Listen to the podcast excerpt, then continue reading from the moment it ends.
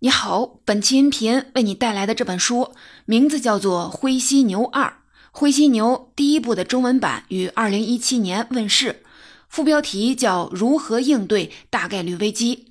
第二部的中文版出版于二零二一年，副标题是《个人组织如何与风险共舞》。之前曾经在第一时间为您解读过《灰犀牛一》，今天我们一起来聊一聊《灰犀牛二》。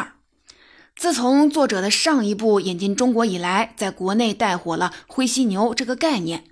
说起灰犀牛，很多人的头脑当中不仅会出现一只灰色独角的犀牛，而且可能还会浮现出一只黑色的天鹅。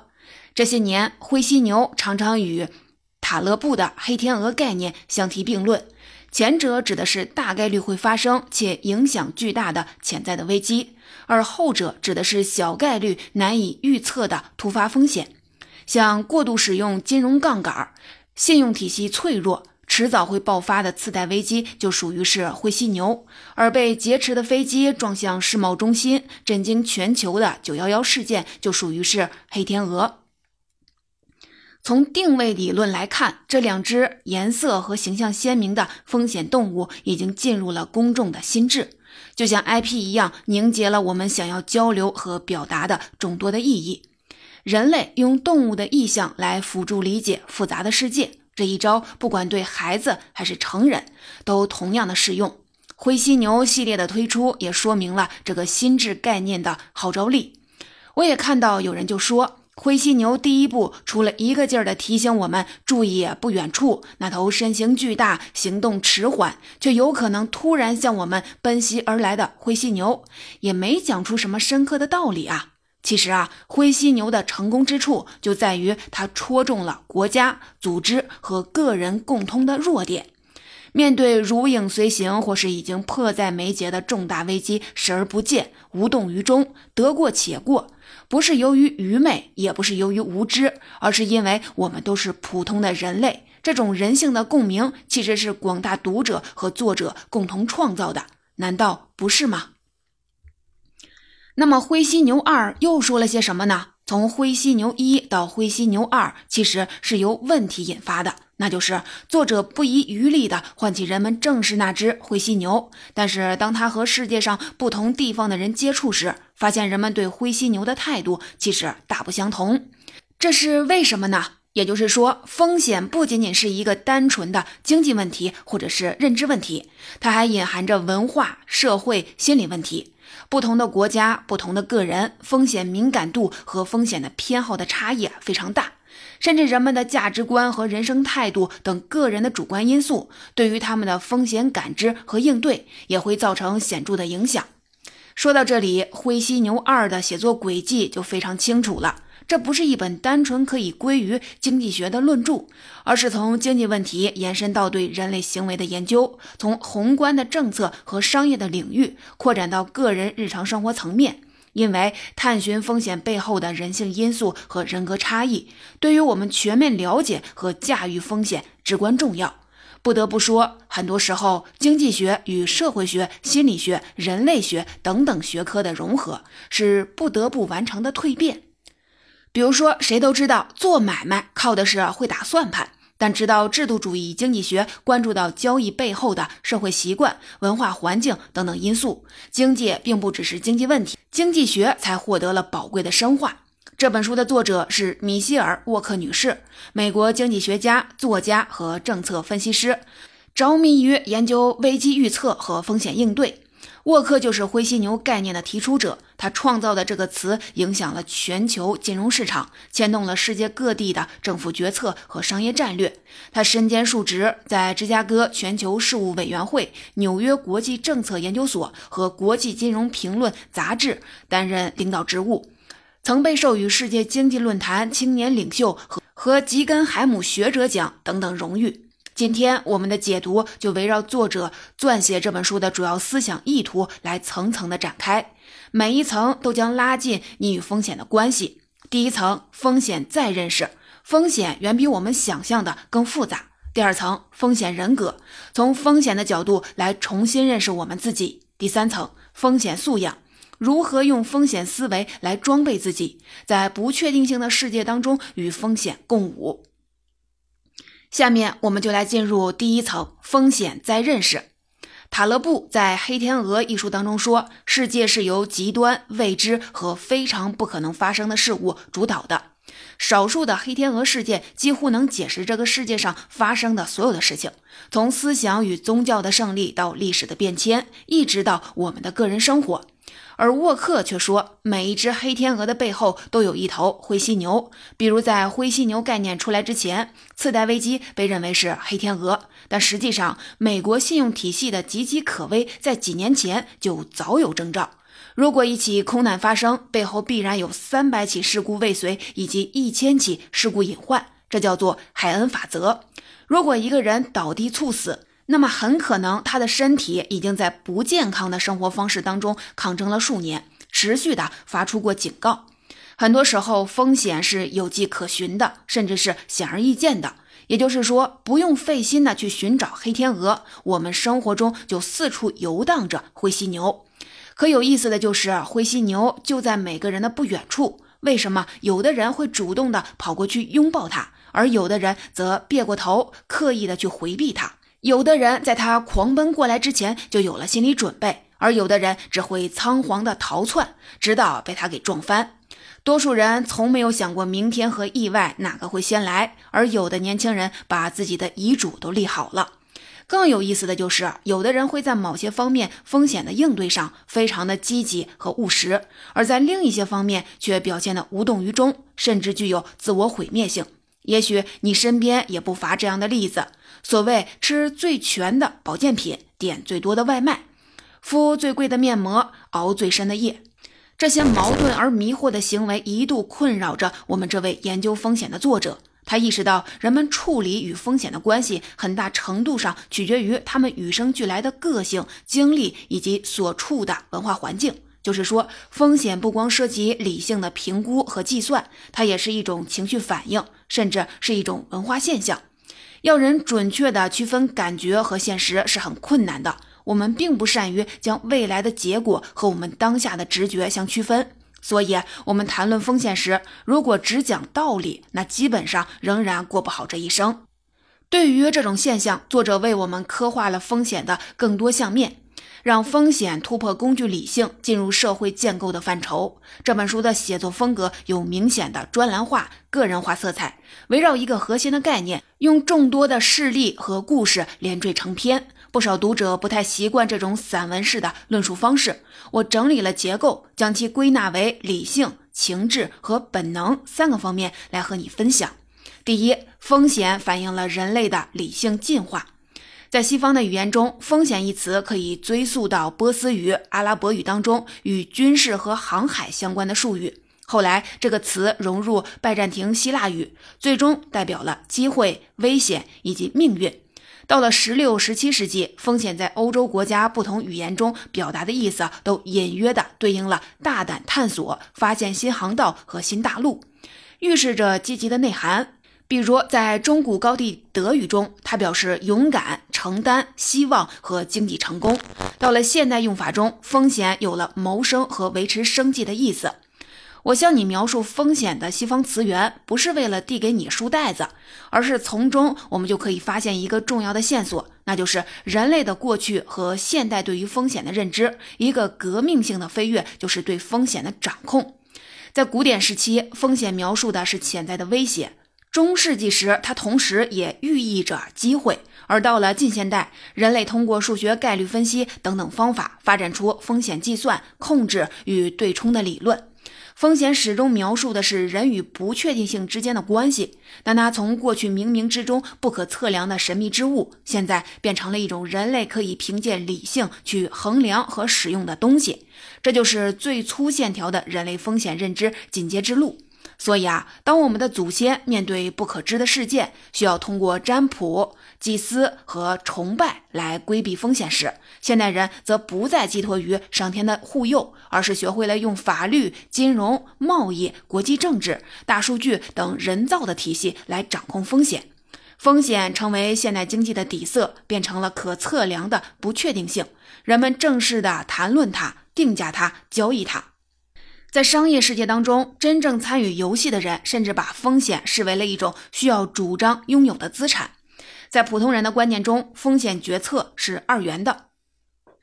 比如说，天气预报说有百分之三十的降水的概率，你只能要么是带伞，要么是不带。股市据说可能会上涨，你要么是投资，要么是不投。但在风险专业人士眼中，风险不是这样非黑即白的扁平化的东西，而看到的是一系列的概率，并根据这一大片的灰色区域来考虑对应的组合策略。总而言之呢，现代的风险观念已经进化成了一种凸显人类意志的理性思维。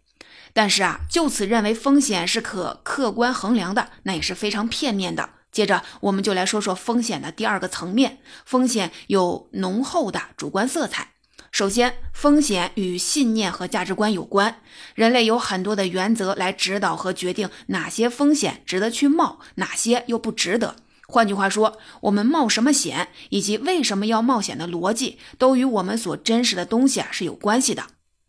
谨小慎微、奉行平安是福的人，和为了某种主义而赴汤蹈火的人，基本上是两个世界上的人。宗教体系也在人类面对不确定性时起着指引的作用。围绕风险的道德假设，可以位于经济和社会运转的核心位置。所以，马克思韦伯会发现，新教伦理是资本主义发展重要的信仰的基础。搭乘五月花号开辟新大陆的冒险文化，就是新教徒的杰作。其次，风险也与情绪意愿有关。如果人们越认为自己是自愿的接受风险，他们能接受的风险就越大；如果人们越是情绪的高涨，有一种自我不可战胜的感觉，他们对损失的厌恶也就越小，也就是他们肯冒的险也就越大。就是说，人对风险的敏感度与其所感受到的自愿性、可控性是有关系的。年轻人通常比他们的长辈更有冒险精神。因为他们的情绪和信心状态支持着他们更高的风险偏好，就像哲学家斯文·汉森所说：“有些人认为风险是客观的，并由物理事实决定；而另一些人则认为风险是一种独立于物理事实的社会建构。风险既是由事实承载的，也是由价值观承载的。它既包含客观成分，也包含主观成分。”风险感知不仅由人的大脑调控，还受人身体的支配。因此，风险还有第三个层面：风险的神经生物学表现。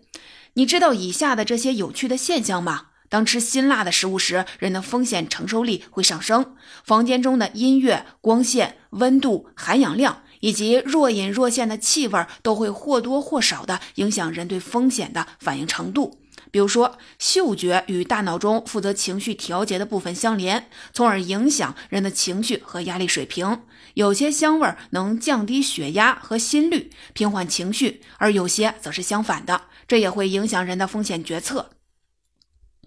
更不用说压力、疲劳、饥饿程度对于人风险决策的影响。当我们大脑中葡萄糖水平降低时，自控能力也就会减弱，我们对风险的判断力也会随之下降。这套生物学的规律并非是轻谈，实际上，赌场、商场都是他们的应用场景。曾经是交易员的神经生物学家约翰·科茨在他的《豺狼时刻》一书当中指出，我们的大脑往往在我们意识到风险之前就已经注意到它。这是我们的身体在面对风险时的本能反应。当市场波动、交易结果不可控时，交易员的压力荷尔蒙也就会飙升。人的神经系统事实上为他所监测到的风险进行着一系列复杂的连锁反应。下丘脑、杏仁核、前额叶皮层都参与了进来，肾上腺素、皮质醇、血清素、多巴胺等林林总总的神经递质和激素也忙碌地运转在风险所引发的风暴当中。如此梳理下来，我们可以把风险的这三个相面串起来了，分别对应人脑中。掌管理性、情绪和本能的三种不同的部位，三个相面的并存，也更立体的反映了人对风险的认知和反应。接下来，我们来进入第二层风险人格，从风险的角度来重新认识我们自己，也就是《灰犀牛二》这本书当中的核心内容。很多人对中文版《灰犀牛一》的封面多少是有点印象，上面有一只醒目的犀牛，灰犀牛二的封面上还是那只犀牛，不过这一次是由指纹图案构成的。英文原版第二部的封面直接就是一枚指纹，这是因为作者在这本书里提出了一个新的关键的概念——风险指纹。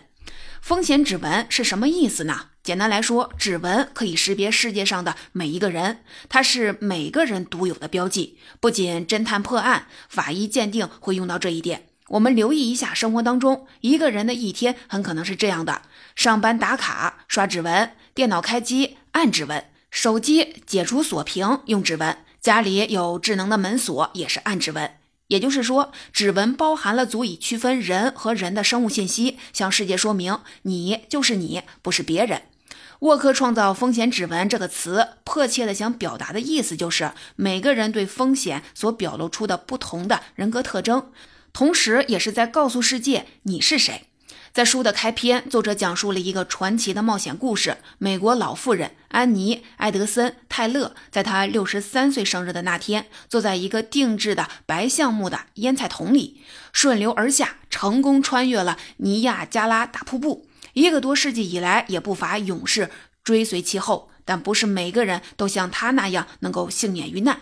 想一朝成名的人不少，但敢纵身一跃的人屈指可数。是什么促使这位女士开创了这样的壮举呢？事实上，泰勒的一生有很多次以身犯险，是他所处镀金时代的社会背景以及独特的个人生活经历造就了他不可思议的行为。泰勒是一个极端的例子，他利用极限挑战向世界宣告了他的名字。那如果我们把那座标志性的大瀑布换成其他的风险呢？比如说股市、创业、跳槽、竞赛、求偶，就是其他任何需要谋略和勇气的事件。正如泰勒一样，我们所愿意承担的每一项的风险，以及我们在风险的舞台上作何表现，都在向世界说明着我们是怎样的人。即便我们没有将自己置身于那些疯狂或者是拼搏的时刻。或者也不是战地记者、救援队长、特技演员、拆弹专家等风险职业当中的一员。我们每一天日常生活当中的大事小情，也都在透露着我们的风险人格。比如说，你总是有条不紊地提前支付大大小小的账单，还是频频地收到账单逾期的通知？你通常会安排充足的时间赶飞机，还是往往在值机口关闭的最后的一刻才抵达机场？你会认真的寻找另一半吗？还是在猛然间感受到了个人问题的隐痛？你会未雨绸缪吗？为自己的职场晋升或者是职业转型早做打算，还是任由自己与中年危机不期而遇呢？你总是按预约的时间去进行健康检查，还是病倒了才会去医院报道呢？一个人事业、财务、健康、亲密关系、人际交往等方方面面的状况，都与其对待风险的态度是有关系的。不同的人处理不确定性的方式全然不同。你的生活状态取决于你的风险态度，而你的人生一定意义上也是由一次次面对风险时的选择所构成的。作者将商业领域的风险泛化到每个人的日常生活。是将风险人格作为观察人们生命过程的一扇窗口。人说性格即命运，那么风险人格即每个人的风险态度、偏好与承受力，都切切实实的在定义着自己的命运。当我们把个人层面的风险人格再反馈回商业层面的风险概念时，有意思的事情会同样的发生。那就是很多时候，一个公司是否能基业长青，一项投资是否能走到最后，很有可能无关乎商业模式、行业竞争，亦或是经济环境，而是受制于创始人或者是 CEO 个人的风险决策上的表现。一个生活中就风险偏好高、容易超速行驶、婚姻不忠、家庭暴力的人，在商业上的重大决策上也很可能会出问题。所以，有经验的董事会或者是投资人会重视创始人或者是 CEO 的个人冒险行为，也就是要观察他们独有的风险指纹所留下的印记。人们风险人格上的差异，有些是先天因素决定的，有些是后天环境造成的。比如，从神经生物学上来讲，X 和 Y 染色体在你还没有出生时就已经将代码写入了你的风险指纹。男性通常比女性更有可能进行高风险的压注，这是因为睾酮这样的性别荷尔蒙会带来非理性亢奋，而基因遗传学上的荷尔蒙受个体基因的差异，也决定了人的冒险本性。像基因对多巴胺敏感度较低的人，可能需要更多的风险刺激才能感到相同的愉悦。而后天因素则综合地反映了人的成长经历和所处的社会文化。你的风险指纹里有你原生家庭的烙印。大多数的人对待风险的模式都有父母的影子，即使是父母因循守旧，孩子反其道而行之，偏不走寻常路，这也是出于对父母的反向模仿。一个人的风险指纹放大来看。还反映了他周围人的信息，因为身边的人对待风险的态度和行为，以及给予他的压力和期望，也会影响这个人与风险的关系。甚至这个原理还会扩展到他所在的组织、社群和社会。不同民族文化背景的人对待风险的态度截然不同。在衡量国际间对于风险的理解和应对时，还应该考虑到国别的因素。沃克的本职工作是研究世界经济。具体的方向是危机应对。他就风险问题访谈过各大洲很多国家的人，在当今这个被称为风险社会的世界里，各个国家对于经济震荡、气候变化、食品安全等等带来的危机，感知和应对的方式都很不一样。包括他写的《灰犀牛》这套书，在不同国家受到的待遇也是不一样的。到中国成为了大热的畅销书，比在欧美的受欢迎程度更甚。作者认为，要解释这种现象，最有意义的答案就是风险这个话题是否说出了一个国家人们头脑当中本已存在的一种思考的方式。总体上，作者认为亚洲人、拉美人比西方人的风险意识更强。如果希腊能具备更高的风险的敏感度，在主权债务危机当中也不至于猝不及防的被灰犀牛撞翻。如果美国不是充斥着天生的冒险者文化，人们也不会只想继续的做大泡沫，而眼见着金融危机的爆发。风险指纹能让我们认识到自己日常行为背后隐秘而独特的成因，也可以帮助我们提升所谓的风险同理心，也就是从他人的角度来看风险问题。从一个人的风险指纹可以透视他的希望与恐惧、忍耐与动机，这能促使我们与他人就风险问题更好地进行有价值的对话，甚至是跨组织、跨文化的沟通。说完风险指纹这个核心的概念，下面我们来进入第三层：风险素养，个人和组织如何的与风险共舞。这本书英文版的副标题也可以直译为“驾驭不确定性世界的新技巧和新科学”，或者说是在风险世界当中的游走之道。是的，世界不会像我们期望的那样，一切啊尽在掌控。有现代精神的人会把与风险携手同行当做是一项人生技能，这是一个知先于行、知行合一的问题。应对事业和生活当中众多的灰犀牛，最为关键的是拥有自我意识。那是一种自我觉察的状态，就是你通过不断的自我探索，获得了对自己风险人格的强大的洞察。你能越来越确切地看清你周围最大的灰犀牛到底是什么，并且能以恰当的方式去应对它。书中有这样一句：风险的性质在我们捕捉到它的那一刻就会改变，就像量子力学一样。因为当我们对风险的认知越清楚，我们对它的控制力就越强。就是说，是主动还是被动的接受风险，是全然不同的两种状态。例如，面对每个人必将面临的衰老和死亡，有人发出了强烈的自我意识，正值盛年就开始制定和完成遗愿清单，最终成就斐然，不枉此生。风险无时无处不在，它不会因为我们的恐惧而消失。我们可以控制的是我们自己。用中国话来说，就是内求诸己。一旦我们的内心对风险有了目标感和价值感，我们也会从对它的恐惧当中解放出来，坦诚地接受自身的脆弱性，反而可能会带来更大概率的成功。那些从事极限运动的人。其实往往并非肾上腺素瘾君子，他们反而是具有强烈的目标感和自我意识，严格的奉行风险管理的有条理的计划者。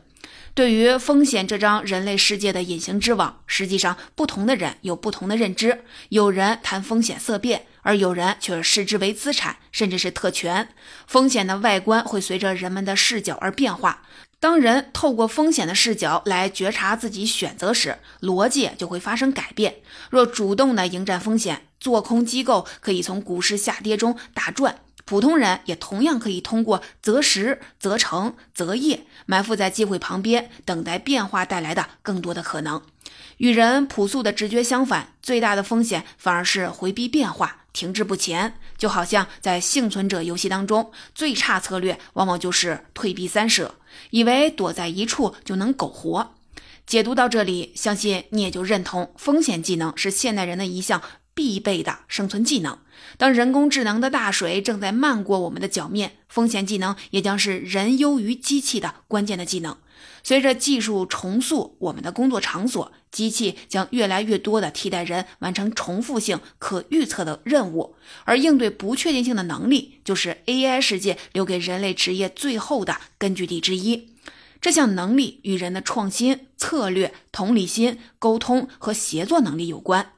因为按图索骥、照章办事都可以转化为一段计算机程序，而挑战确定性则是一种冒险活动，需要人调用综合性的软技能。一个组织要在不确定性的世界当中行稳致远，也同样取决于它与风险共舞的能力。每个组织都有自身的风险文化，这些文化植根于组织决策层对于可接受风险的定义，以及组织结构、评估和管理风险的模式。组织的规模越大，所面对的内外部的风险就越错综复杂。但是，无论是大公司还是小企业，核心关键仍然是那个原点：组织领导层的自我洞察以及对于风险的共识。形成组织的风险共识绝非易事，因为决策层当中不同成员的风险人格是迥然不同的。即使是有着相同文化背景的家族企业，代际之间的风险偏好都大相径庭。常常是老子谨慎，儿子冒进。对此，书中的见解就是：高绩效团队的建立有赖于成员间的风险同理心，也就是组织成员对他人风险人格的理解和感受能力。作者在这本书里创造了一个以风险为词根的词汇体系，用来构建个人和组织的风险管理系统。比如说，我给你串一下。你要打开你的风险雷达，建立自己的风险安全网，打造健康的人际风险圈，提高风险能动性，积极迎战和控制风险，就像训练自己的体能一样，通过主动研习和适应风险来锻炼自己的风险肌肉。这些新词汇不一而足。从语言学的角度来说，作者这是在通过塑造概念来重构我们所看到的现实世界。回归本质，我们从这个词汇体系当中吸收最值得记住的那一个核心的词“风险指纹”足矣。尝试去思考，究竟是哪些先天和后天因素影响着我们的风险意识和风险决策？就像作者常常提到他的祖父母。在他们九十多岁去世时，除了离世的日子自己是没有办法决定，其他的一切都是老人自己安排好的。从预先凿好的墓碑到悼词，甚至是自己的葬礼午餐上的菜单，与草草撒手人寰相比，这种对待人生中巨型灰犀牛令人惊叹的积极态度，极大的启发了作者与风险之间的关系。总结《灰犀牛二》这本书的核心内容，我就为您解读到这里。我们一起来回顾一下，这本书主要是想传递给读者三项价值：刷新风险认知、理解风险指纹以及提升风险素养。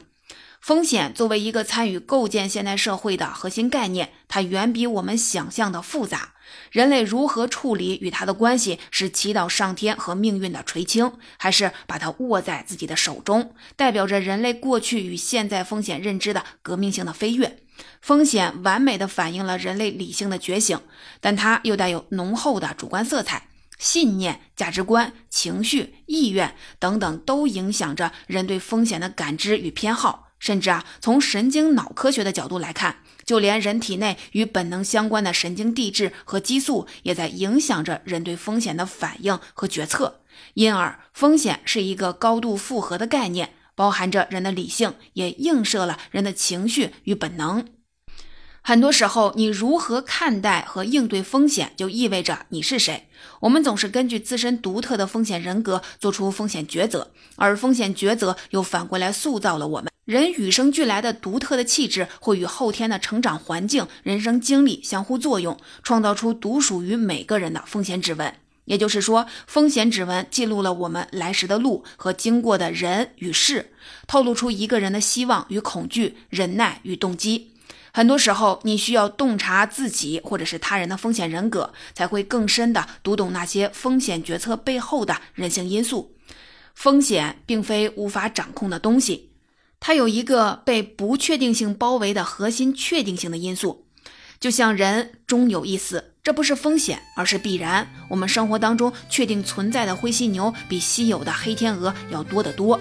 如何处理和灰犀牛之间的关系，取决于我们的自我意识和风险态度。就像量子力学一样，风险在我们捕捉到它的那一刻，其性质就会发生改变。一旦我们的内心对风险有了目标感和价值观，我们也会从对它的恐惧当中解放出来。正如尼采的那句话：“知生命之义者，可成生命之重。”